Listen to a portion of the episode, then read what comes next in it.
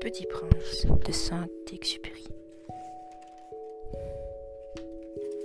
Lorsque j'avais six ans, j'ai vu une fois une magnifique image dans un livre sur la forêt vierge qui s'appelait Histoire vécue.